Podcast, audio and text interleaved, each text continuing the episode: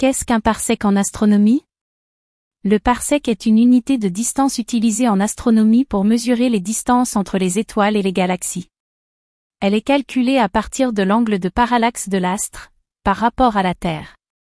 Un parsec correspond à 3,26 années-lumière, ou à 206 265 unités astronomiques, et peut être utilisé pour mesurer des objets dans la Voie lactée. L'étoile la plus proche du Soleil, Proxima Centauri, se situe à 1,316 parsec, c'est-à-dire 4,28 années-lumière.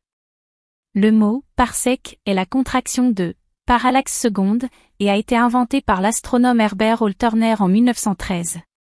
Malgré son utilisation professionnelle, le terme est parfois utilisé de manière erronée dans des œuvres de fiction, comme dans Star Wars où il est utilisé pour décrire une route hyperspatiale en tant qu'unité de temps.